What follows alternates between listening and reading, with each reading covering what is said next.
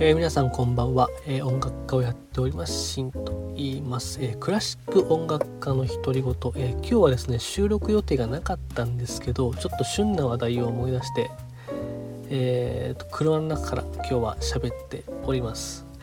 えこの旬な話題というのが社会人1年目の失敗談で、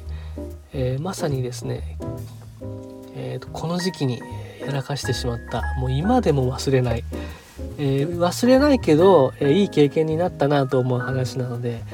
一日のどこかでね、えまたお付き合いいただけたら嬉しいです。ということで、えー、さあ喋っていきたいと思います。え、社会人1年目の失敗でこれ何したかっていうと名刺の話なんですけど、えー、営業と自己紹介を勘違いしていたっていうことなんですね。この僕ら音楽大学を卒業した人っていうのは大きく分かれて4つの進路になるんですね。これが就職留学進学フリーランスもう主にこれでもっとこれから細分化されていくんですけどほとんどの音楽家いわゆる音楽で仕事をしていきたい人はフリーランスになっていく留学進学をしてもその先にフリーになっていくっていう流れが多いんですね。で、えー、僕はですねまああのいろんな事情もあって進学留学はしなかったんですけど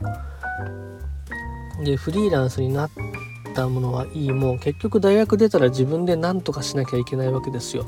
でしかも就職活動もしたことなければ OB 訪問なんて、えー、言葉も知らなかったし音楽だけやっていればねいつかとかそういうふうに思っていたので、まあ、いわゆるそういったスキルゼロ本当に楽器だけえー、音楽へのその好きな気持ちは誰にも負けませんとかそういういわゆる情熱だけだったんですけどまあそうは言っても社会に出るとそれだけじゃ厳しくてでいわゆる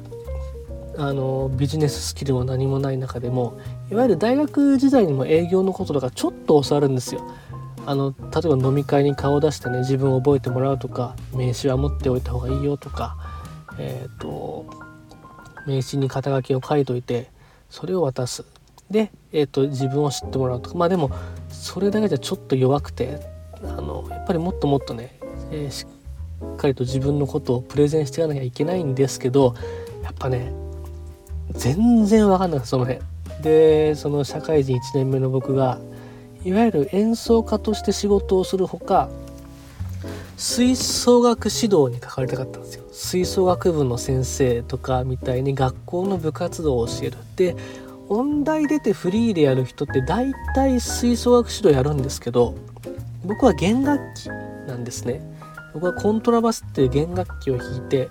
一応吹奏楽の編成にはあるんですけど吹奏楽っていう息を使う楽器例えば金管楽器木管楽器それからパーカッションこれ打楽器ですね。打楽器が主に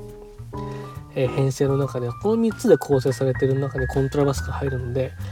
っぱりその、えーと、管楽器出身の指導者めちゃくちゃ多いんですよ弦楽器いないんですよマジで。でそんな中で自分がね唯一の弦楽器のコントラバスって楽器を弾く中で吹奏楽指導の勉強をして指導者になりたいって夢を持った時に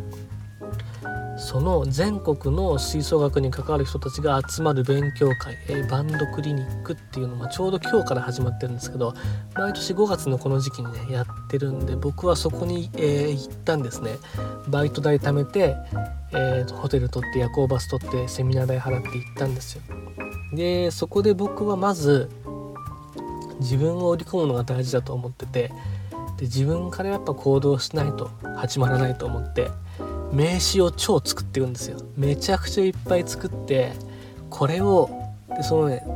バンドクリニックの交流会っていうのがあっていろんな人と交流するいわゆる飲み会みたいなのがあったからね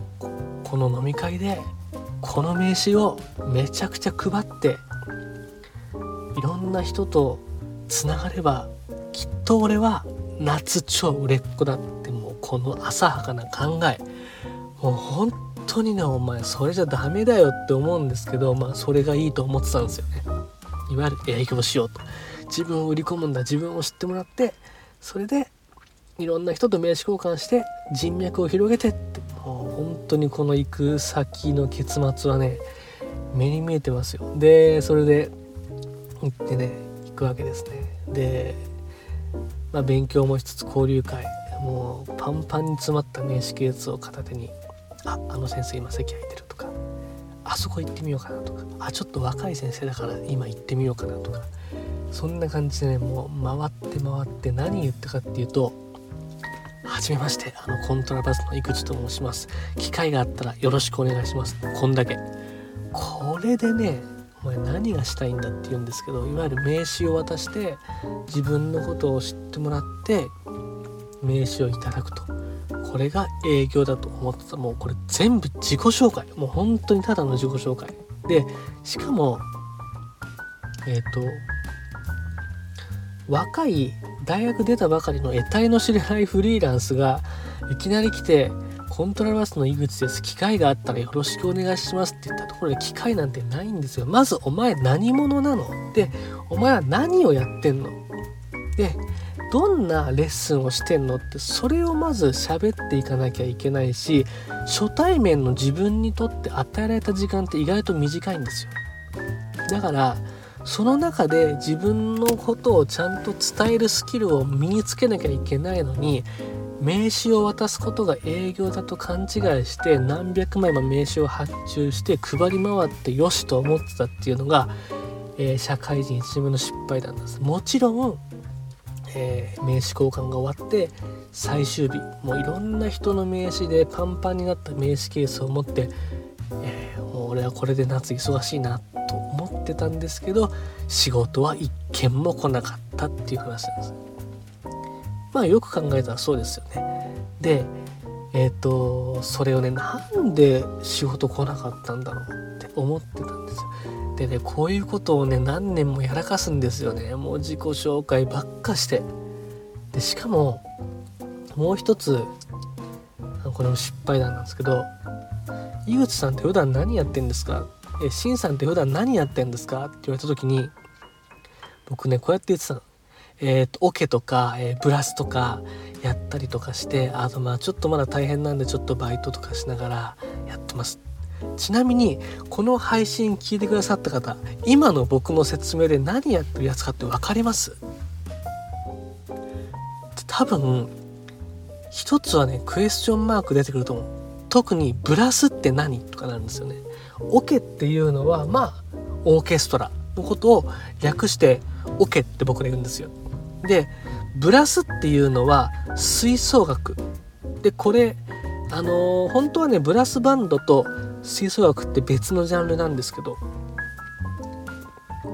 で吹奏楽のことブラスとかブラスって言うんですね。でそのオケもブラスもいわゆる業界で使う言葉でまずわからないですよね。音楽やってる方ならギリギリわかるけど今何やってるんですかって言われてえーと、オケで弾いたりとかブラスやったりとかあとたまにレッスンしながらあとちょっとバイトしながらまだ大変なんでやってますみたいなこと言ったところでああそうなんですねで終わるんですよ。じゃなくって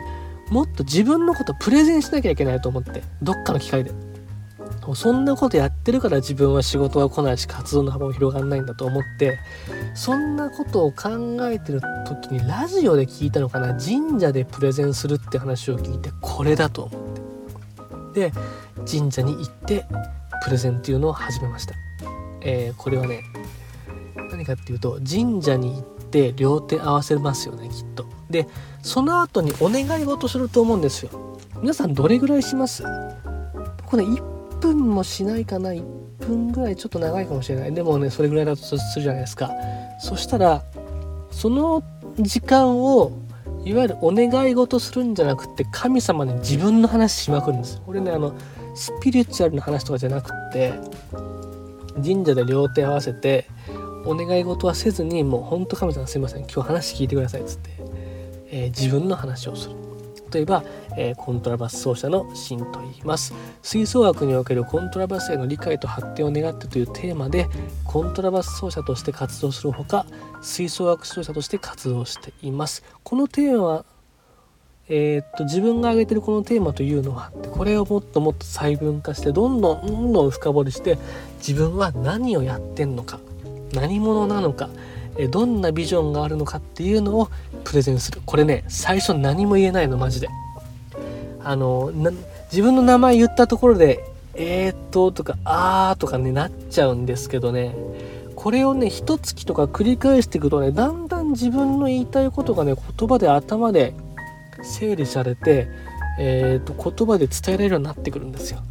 だから例えば就職活動してる人とか例えば転職したいとか